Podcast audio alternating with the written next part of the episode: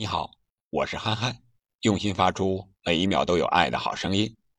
八月十六日，也就是昨天，网上公布了一则新闻：北京市朝阳区人民检察院经依法审查，对犯罪嫌疑人吴亦凡以涉嫌强奸罪批准逮捕。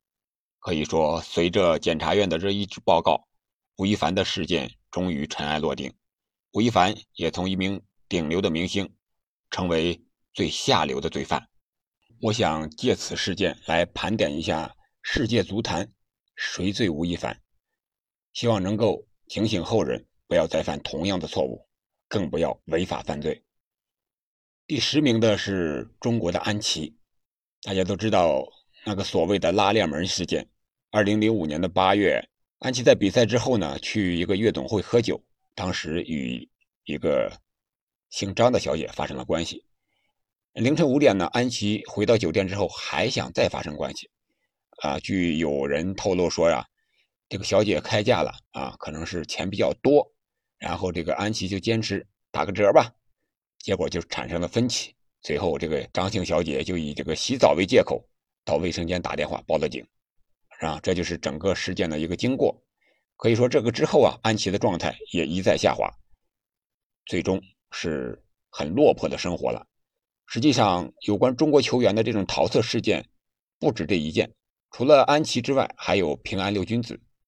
有媒体报道称呀，两千年三月份的时候，时任深圳平安的主帅塔瓦雷斯就发现有六名队员夜不归宿，啊，其中个别球员的房间内还甚至出现女郎的身影。啊，随后俱乐部将正在招妓的六名球员和数名小姐现场抓获。第九位，克鲁伊维特，曾经有很长一段时间。克勒于维特是顶着杀人犯和强奸犯的帽子。九七年的时候啊，一位二十岁的荷兰女子向法院指控说，克勒于维特强奸了她，这几乎令她身败名裂。啊，虽然法院以证据不足驳回了这名女子的指控，但这名女子啊不屈不挠，又向法院提起民事诉讼，索取巨额的赔偿。但是最终由于证据不足吧，克勒于维特没有被定罪。第八位还是一名荷兰人范佩西。两千零六年的时候啊，正在荷兰度假的范佩西夜间外出，来到一家酒吧喝了很多酒，啊，随后又到夜总会观看了艳艳舞的表演，最终他在这里出了事儿。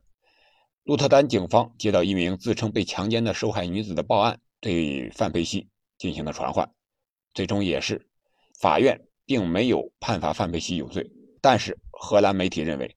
范佩西给了该女子很多钱，后者才放弃了追究。排在第七位的是意大利球星维埃里。维埃里是身体非常强壮，射门力量极大，在门前的杀伤力可以说是惊人。但是他状态从三十岁开始就迅速的滑落，为什么呢？就和他的色字有关。意大利媒体曾给他列了一份女友名单，足够凑了一个球队，十一人首发阵容外还有若干个替补。维埃里亲口承认，所有针对他的花边新闻都是真的。排在第六的是法国球星本泽马。本泽马曾经受到过性爱录像的要挟和威胁敲诈，他也曾经陷入厨妓门事件。一零年的时候，本泽马与另一名法国球星里贝里因涉嫌招嫖幼女而受到指控，但在经过长达四年的审理后，最终被法院宣布无罪。排在第五的应该是巴西人了，两位罗纳尔多世界级的球员，大罗和小罗，他们踢球非常有天赋，但是他们在色字上同样高人一等。他们经常更换女友，经常出入夜店。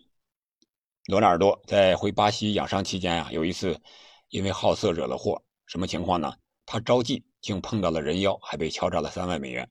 一时之间呀，成为全球媒体的焦点。小罗也是，零八年他爆出了夜店丑闻，玩了通宵的他醉醺醺的回到了训练场，被愤怒的里杰卡尔德打入了冷宫。排在第四位的是一位已故球星乔治贝斯特。贝斯特不仅球艺精湛，十分具有观赏性，而且长相非常的英俊，二十二岁就成为了偶像的巨星。他曾经说过。除了喝酒和买汽车，他的所有钱都用在了女人身上。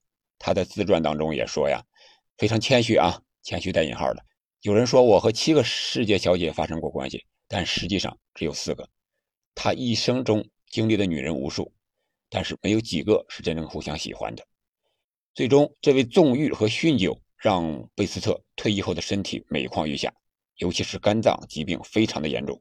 虽然也做了肝脏移植手术，还是因为病情恶化，于零五年的十一月份就英年早逝了，只有五十九岁。排在第三位的是 C 罗，C 罗曾经于零九年六月的时候被控。